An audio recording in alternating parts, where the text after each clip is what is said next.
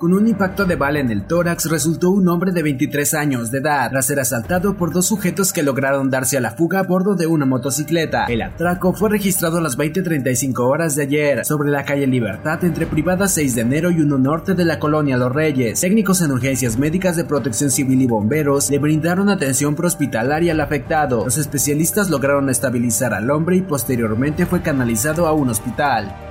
Solamente con un camión cuenta la Junta Auxiliar de Santa María Cuapan para la recolección de al menos 3 toneladas diarias de basura, ya que de las dos unidades que tienen destinadas, una se encuentra el 80% de funcionamiento y con bastantes fallas, dijo Antonio Dolores Ignacio, Edil. Son los días lunes los de mayor demanda, siendo el sector comercial como carnicerías y restaurantes los que mayores desechos generan. Algunas veces tienen que pagar un servicio privado para la recolección de su basura ante la ausencia de camiones. Solamente tenemos dos, pero lógicamente nomás se utiliza uno, ya que nos dejaron en pésimas condiciones.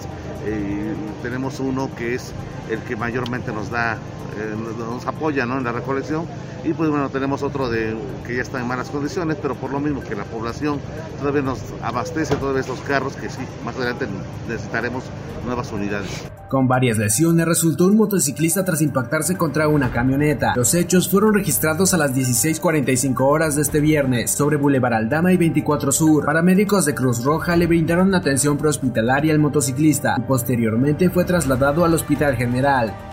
En el marco del Día Internacional de la Osteogénesis Imperfecta, mejor conocida como huesos de cristal, al menos seis personas de Tehuacán padecen de esta rara enfermedad, siendo uno de cada 150.000 nacidos en el mundo los afectados, además de que esta enfermedad no tiene cura, por lo que solamente puede ser controlada mediante tratamientos, de los cuales existe una variación económica dependiendo del grado de osteogénesis que se padezca. En el primer trimestre de 2022 aumentaron las carpetas de investigación en el delito de robo a transportista en cinco regiones del estado de Puebla, entre las cuales se encuentra Tehuacán, con un incremento del 321.15%, esto de acuerdo a datos del ICABIM Observatorio Ciudadano.